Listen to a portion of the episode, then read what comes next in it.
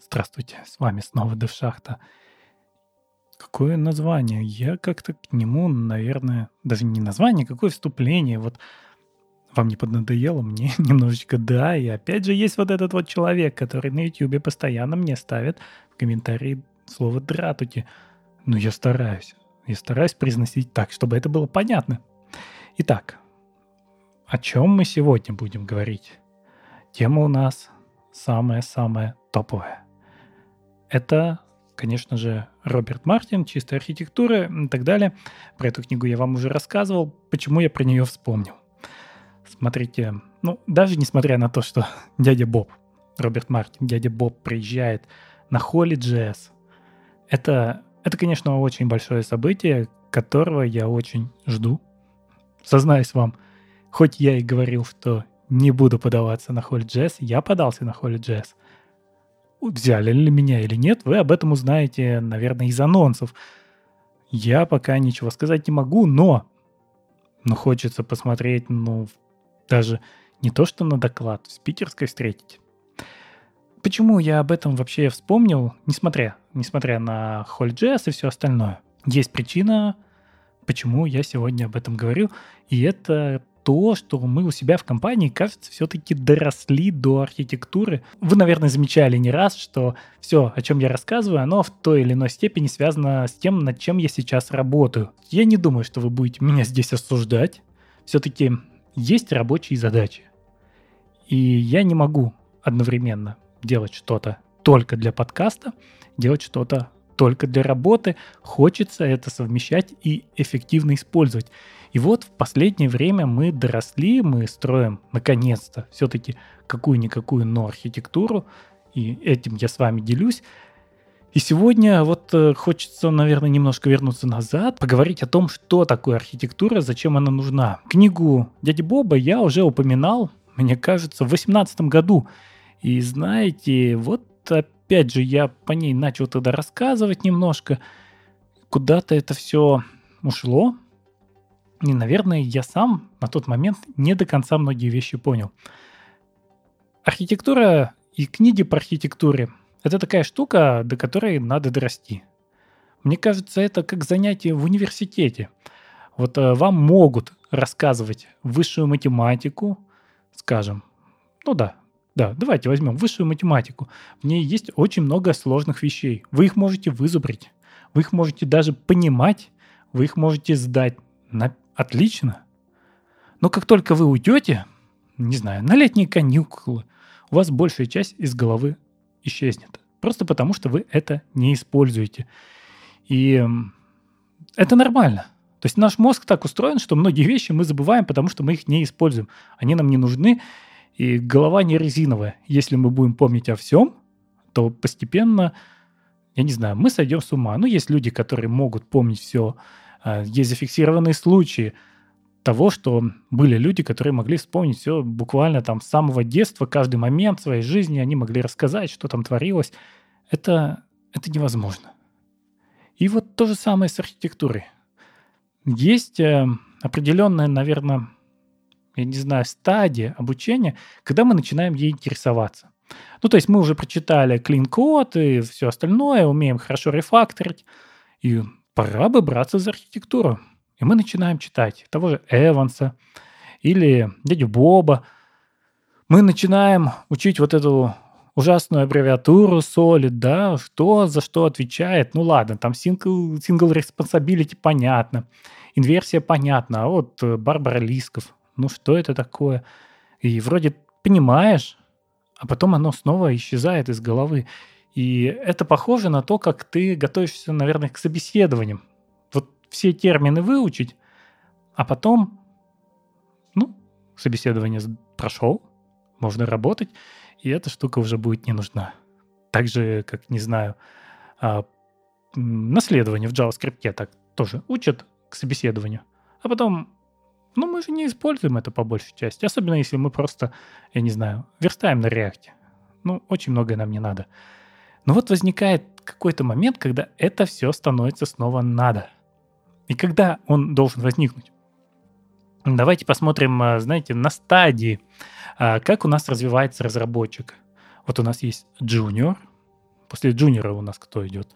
Middle, и потом идет сеньор.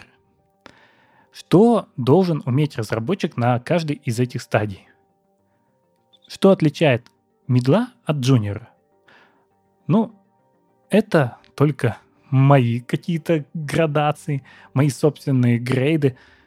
Конечно, у всех будет свое понимание, в каждой компании будет свое понимание, все будут об этом рассуждать по-разному, но все-таки, что для меня является переходом из джуниора в медла?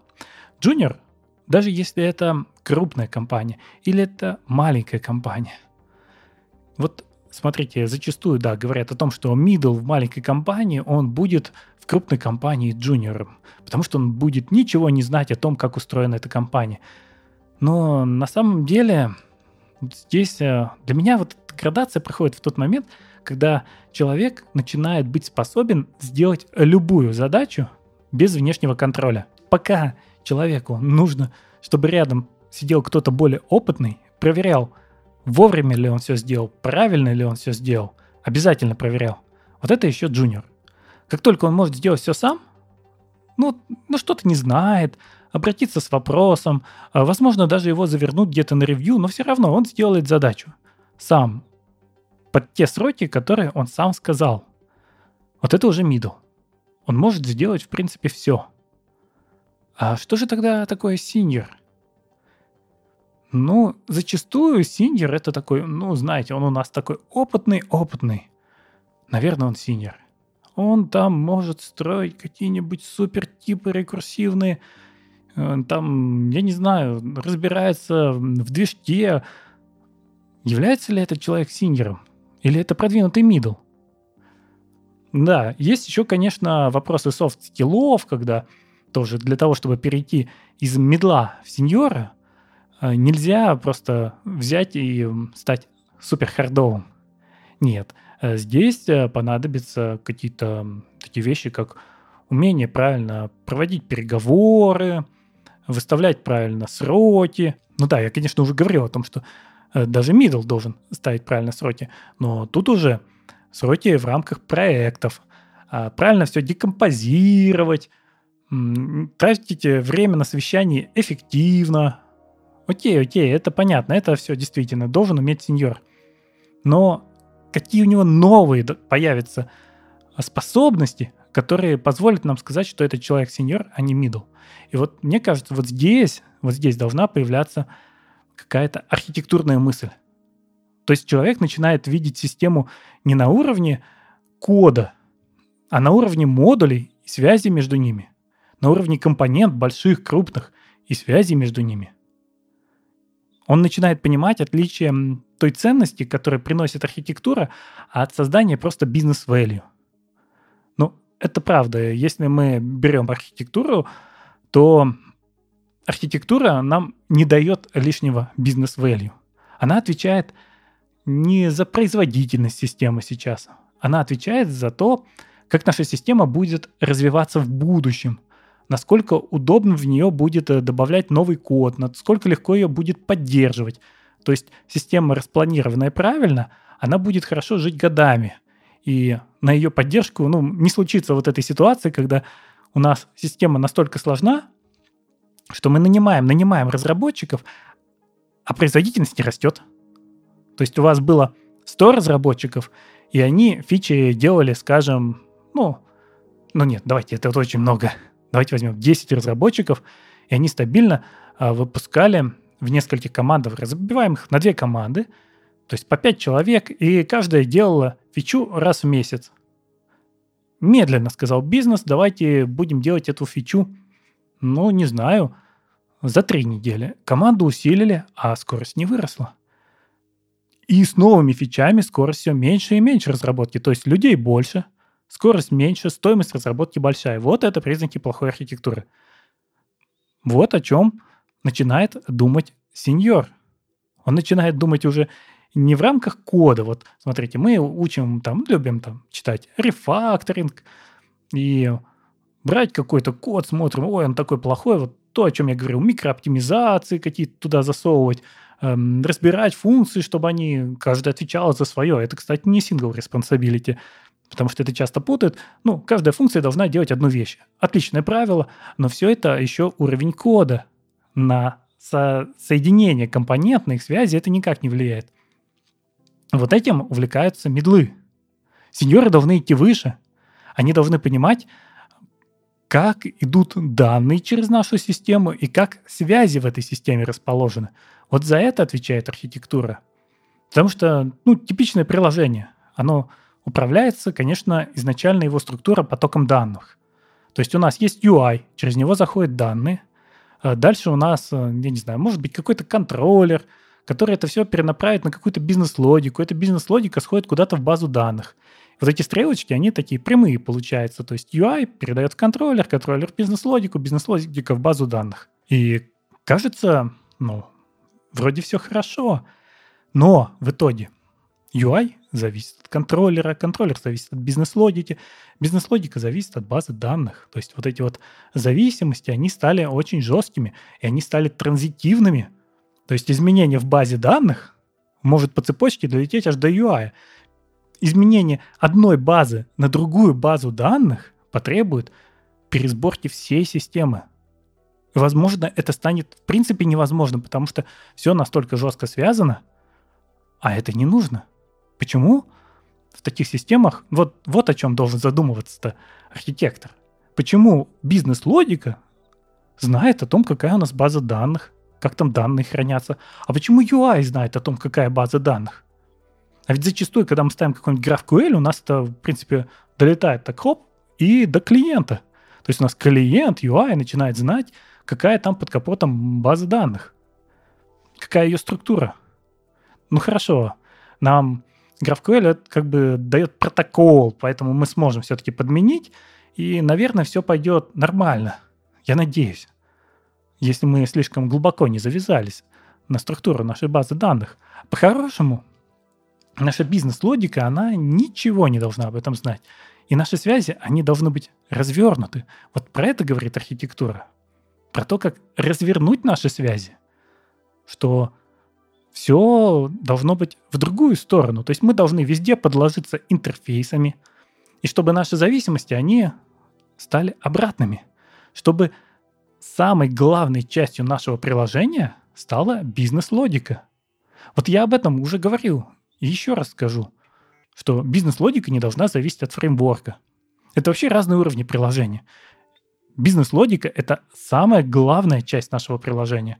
Там все делается — Бизнес-логика не должна зависеть ни от UI, ни от базы данных, ни от чего. У нее есть вход, куда поступают данные. У нее есть выход, откуда выходит результат. Это или что-то хорошее, или ошибка. Опять же, про это я уже говорил. Исключение — это исключение. Бизнес-логика не выбрасывает исключений. Бизнес-логика выбрасывает исключение, когда она сломалась. А если в ней все идет хорошо, пожалуйста, она выдает красивую ошибку. И вот здесь как раз мой прошлый выпуск про монаду Айзер. Отлично ложится то, что бизнес-логика возвращает эту монадку, в которой лежат данные. Все зависимости к ней подключаются. То есть мы можем использовать гексагональную архитектуру, мы можем использовать там порты, коннекторы, неважно, мы можем использовать просто интерфейсы. То есть бизнес-логика говорит, ну, у нее зависимость только от интерфейсов, а все остальное, оно реализует эти интерфейсы и подключается к бизнес-логике. Если ваша база данных, она либо реализует интерфейс, ну, не база данных, источник данных. Он либо реализует интерфейс, либо расширяет. И, ну, ну да, почему он расширяет, да, вот стоит уточнить, потому что у нас в рантайме интерфейсов нет, и если говорить об обычных языках, ну ладно, там растворялись интерфейсы, но у нас получается бинарики, то в JavaScript у нас, в принципе, нет никаких интерфейсов. Окей, мы можем расширять классы. Наши классы будут нашими интерфейсами. Все зависимости и с источника данных будут знать об этом интерфейсы, и с нашей бизнес-логики. Они вот в этом месте где-то стыкуются на интерфейсе. И то же самое с другой стороны. Наш UI, он тоже отдельно. Он отдельно тестируется. И все подключается к бизнес-логике. Вот о чем должен думать старший разработчик, синер, он должен думать о том, где у них какая бизнес-логика. он должен уметь выделять сущности. Это тоже старая проблема. Выделение сущностей. Потому что а, зачастую, опять же, вот у нас маленькая команда, она приходит на проект. Что она делает? Она не задумывается об архитектуре. Она решает просто задачи. Она решает задачи, и в итоге все это работает. Работает довольно быстро. Опять же, если нам не хватает скорости, нужно ли нам переделать проект? Нет. В современных условиях чаще всего достаточно закидать железом, и проект будет быстрее. Ну и тот же самый дядя Боб про это говорит, что множество примеров проектов с ужасной архитектурой, которые при этом отлично работают с отличной производительностью. Здесь, здесь все нормально. Но эта команда, она решает все задачи в лоб. Ей принесли задачу, она выдает решение. И постепенно это все накапливается. И наше приложение перестает быть таким удобным, маленьким и легко расширяемым. Мы начинаем нарушать те же самые принципы Solid, просто из того, что мы изначально об этом не подумали. Невозможно внести какую-то новую функциональность. Все, оно приложение сбито гвоздями. Его нельзя будет дальше менять. Это типичная ситуация в случае того, когда приложение делается небольшой командой и очень быстро. Ну вот, вот вы хотите, наверное, прямой мер, да, какой-нибудь простой пример. Ну, возьмем мы Nest. Хороший фреймворк. Дает нам возможность все разбить на какие-то сущности, там пайпы, гарды. Вот у нас, э, скажем, за доступ к контроллеру отвечают гарды. И мы можем сказать, вот в этот контроллер ходит админ. А обычный человек, ну даже не в контроллер, а в конкретный хендлер контроллера, обычный человек не ходит. А потом а, мы решаем, что дальше у нас вызывается какая-то бизнес-логика, а, которая говорит нам, а вот на этот хендлер ходит только тот человек, который уже заполнил анкету. Хм, думает разработчик. Это же, кажется, гарда. И так будет проще и красивее. И перевозит это в гарду. И бизнес-логика переезжает в гарду. То есть еще до контроллера на другом слое приложения появилась бизнес-логика. Она разорвана на куски. У вас есть сервис красивый, который можно вообще отделить от фреймворка, а часть бизнес-логики уже уехала туда, завязалась максимально на фреймворк. И в будущем приходит новый разработчик в проект, открывает сервис, подключает его в другой контроллер. И работает все не так, потому что часть логики размазана по гардам, по пайпам. Зачем? И это как раз признак того, что над проектом работал не сеньор. Над ним работал middle разработчик, который умеет решать задачи. Он умеет решать задачи, поставленные бизнесом. После его работы на выходе мы получаем работоспособное приложение, производительное приложение, даже, наверное, современное, с дизайном, отвечающим, ну, визуальным дизайном, отвечающее всем требованиям. Но внутри то, что сделано, это все еще middle, потому что сеньор, он все-таки заложится. Он вот на эти маленькие вещи посмотрит заранее и спроектирует приложение так, чтобы оно хорошо жило годами, было понятно, потому что он уже об этом знает. У него есть уже опыт. Здесь книги не помогут. На самом деле вы можете 50 раз прочитать о том, что приложение не должно знать об источнике данных, но пока вам не придется вживую поменять базу на работающем приложении, вам, скорее всего, это в голову не ляжет так и все остальное. Вот э, даже как же это изучать, я, я не знаю, честно. Возможно, ходить на доклады, больше слушать, но на самом деле здесь нужен опыт. Кто-то скажет, что за такое могут отвечать архитекторы системы. К сожалению, я знаю всего одного архитектора, и не очень часто видел, чтобы, особенно в маленьких компаниях, выделяли такую должность, как архитектор. Для меня это задача каждого сеньора. Каждый сеньор должен это понимать, понимать связи, понимать, э, ну вот даже, ладно, UML-диаграммы, да, ну, кажется, ну, господи, прошлый век и никому не нужно. Но вы же можете рисовать не так. Вы можете использовать, ну, просто квадратики и стрелочки.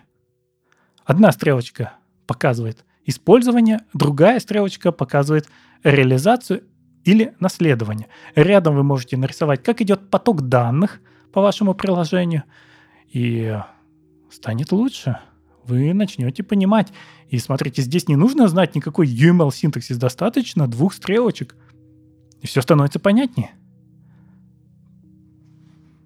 Но с этого надо начинать. В какой-то момент вам нужно начать думать. Когда вы разбиваете на микросервисы, нужно очень хорошо думать. Потому что неправильно разбитые микросервисы приводят к тому, что вы просто сделали лишнюю работу. Стало только хуже.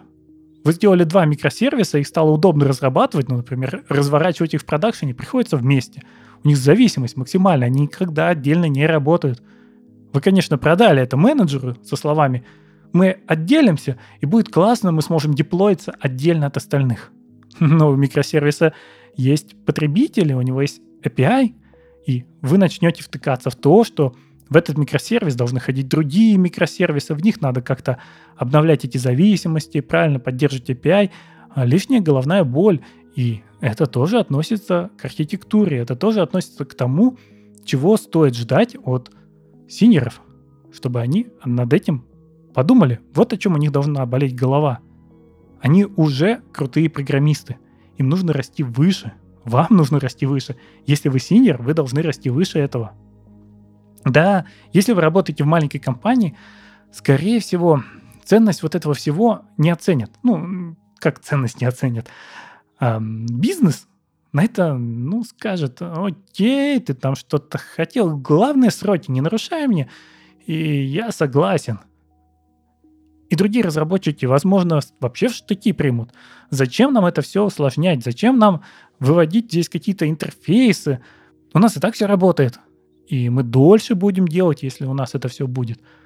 А нет, надо продать, нужно показать, насколько дешево становится со всем этим работать. Но, скорее всего, вот просто так показать не выйдет. Опять же, поможет только какое-то кардинальное изменение проекта – а в маленьких проектах я очень часто это наблюдал, когда бизнес постоянно делает какие-то пивоты, ну, то есть он начинает идти в другую сторону. И в ту же самую систему, которая уже работала, которая уже была отстроена, приходится внедрять новые бизнес-требования. И вот здесь система, которую изначально архитектурно продумали, она гораздо лучше относится к этому. И если там все не прибито гвоздями, что-то внедрить новое легко. Господи, да даже такие банальщины. У вас рисовалось все HTML, пришли и сказали, мы хотим еще, чтобы из этого получались PDF-ки.